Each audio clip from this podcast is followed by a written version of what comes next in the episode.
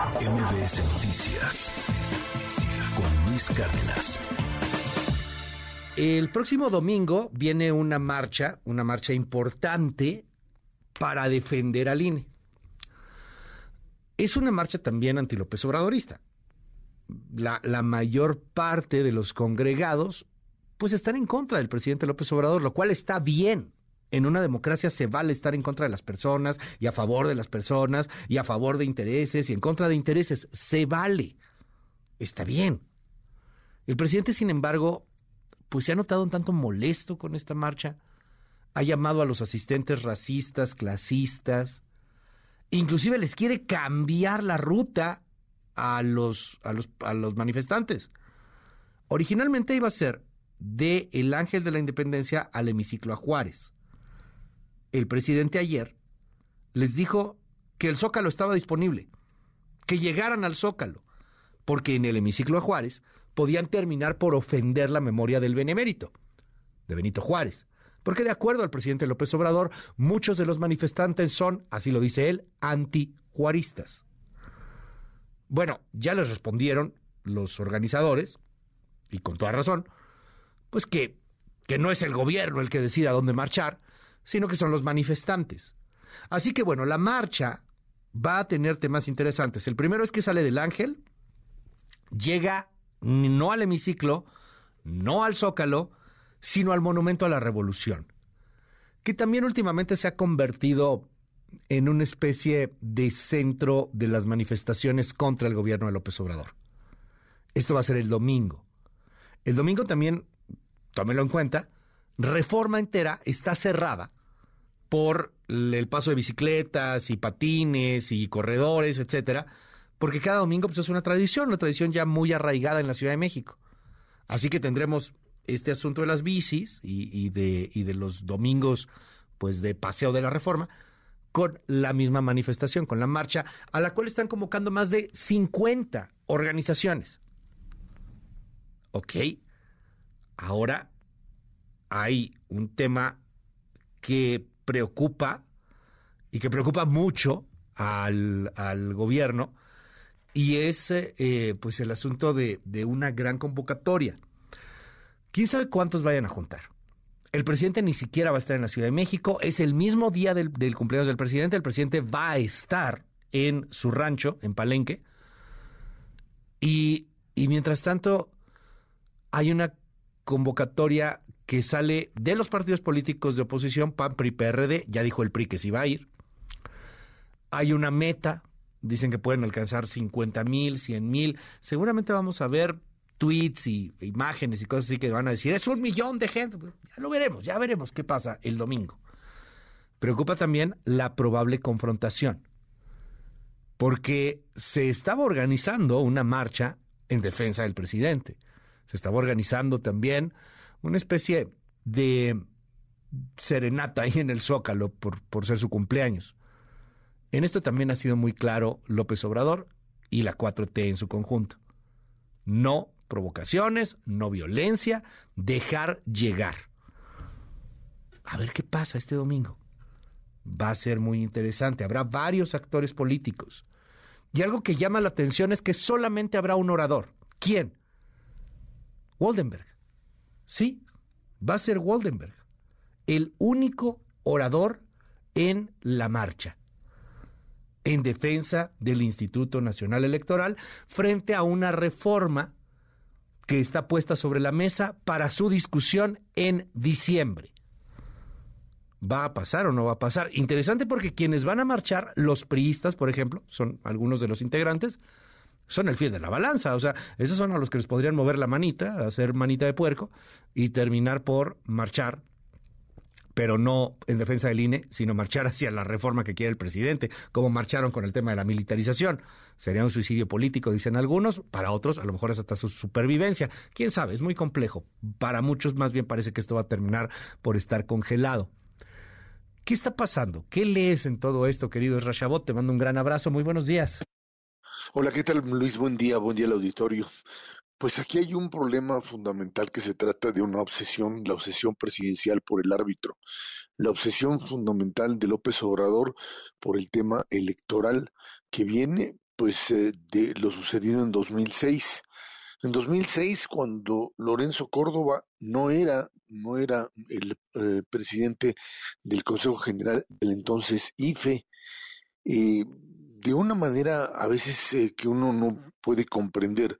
El presidente de la República ha acusado fundamentalmente a Lorenzo Córdoba, al cual, entre otros, ha insultado, y bajo el principio de que eh, pues eh, él justificó o fue parte de lo que consideró ese gran mito fundacional del propio partido Morena y de mucho de su movimiento, que es el fraude electoral, el supuesto fraude electoral de 2006, que otra vez hay que regresar al origen, un fraude que termina siendo, pues eso, un gran mito fundacional de un movimiento que llegó a la presidencia de la República, pero que no es por supuesto, algo que en términos ni legales ni de pues recuento histórico podríamos decir, pues ha sido demostrado. Fue una elección 2006 muy reñida, muy cuestionada, pero no una elección fraudulenta. Pero mm, esto viene a cuento, Luis, porque al propio Lorenzo Córdoba lo ha acusado de todo cuando pues volvamos otra vez a los hechos históricos. Lorenzo Córdoba toma posesión del Instituto Nacional Electoral en 2014. En 2014, cuando Morena empieza a pues surgir de la pues decisión dentro del PRD, la salida de López Obrador del PRD y la construcción de lo que fue ese movimiento que finalmente tiene en 2015 su aparición electoral en forma importante y después el triunfo en 2018.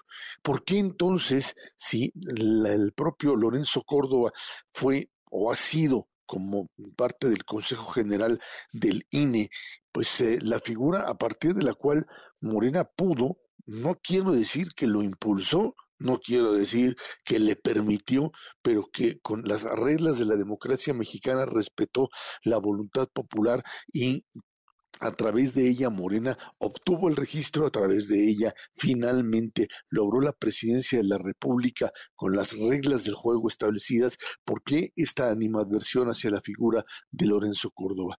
Quizá porque el problema radica en que como otro órgano autónomo existe esta determinación de que estos órganos autónomos simple y sencillamente no deben existir.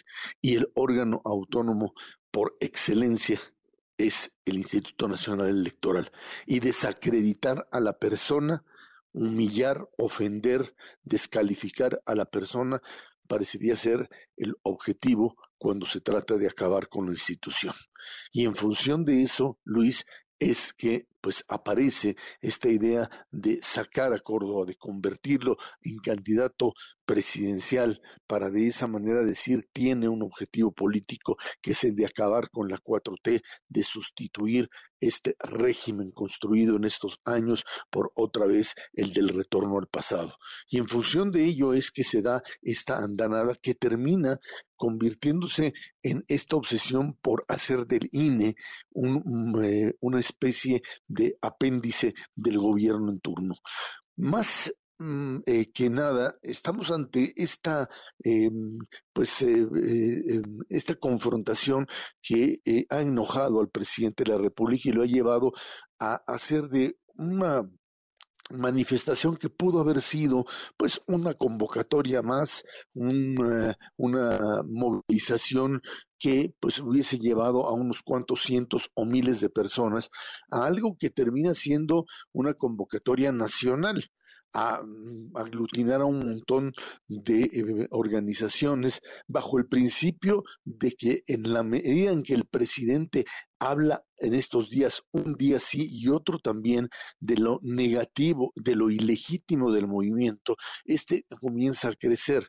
Al calificarlo además de un ataque a Morena y al régimen, termina haciendo que esta consolidación de la oposición se dé en torno a la figura del Instituto Nacional Electoral, lo que no habíamos visto en mucho tiempo, que era una oposición unida. Esto que mencionabas tú hace un momento, cuando decías hasta el PRI, que no sabemos bien a bien cómo va a votar, decide participar.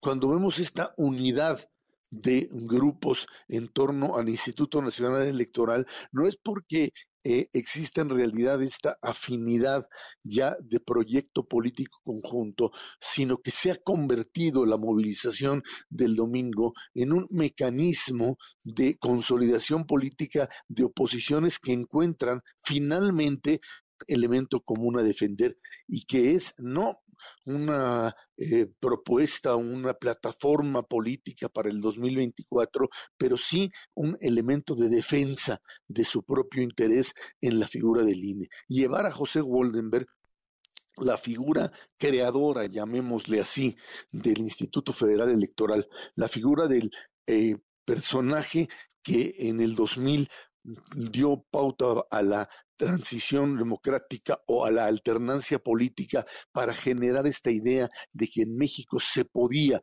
construir un régimen democrático, finalmente hace que en torno al Instituto Nacional Electoral confluyan una gran cantidad de grupos y símbolos, grupos que no tienen en general incluso un proyecto político común, pero que lograrán el domingo, si es que esto funciona así, tener una plataforma común, que es defender al Instituto Nacional Electoral, defender el consenso Luis, esto es el elemento fundamental. Se pudo construir a través del IFE y después INE un consenso sobre cómo cómo hacer elecciones. Y es esto lo que se intenta romper bajo el principio de transformar la manera de establecer o de llevar a cabo elecciones en el país bajo el nuevo concepto que se quiere imponer de pues ligarlas fundamentalmente al aparato de Estado. Ese es el modelo que pues de alguna manera estaría en, disputa y esto es lo que representa este tipo de manifestación, algo que pues construye, es cierto, desde la voz de la ciudadanía, que se incorpora a los partidos políticos, Luis, y que finalmente termina por ser una bandera desierto de todos aquellos que se oponen a la 4T. Gracias, querido Ezra. Te seguimos en arroba Z Chabot. Muy buenos días. Gracias, Luis. Buen día a todos. MBS Noticias con Luis Cárdenas.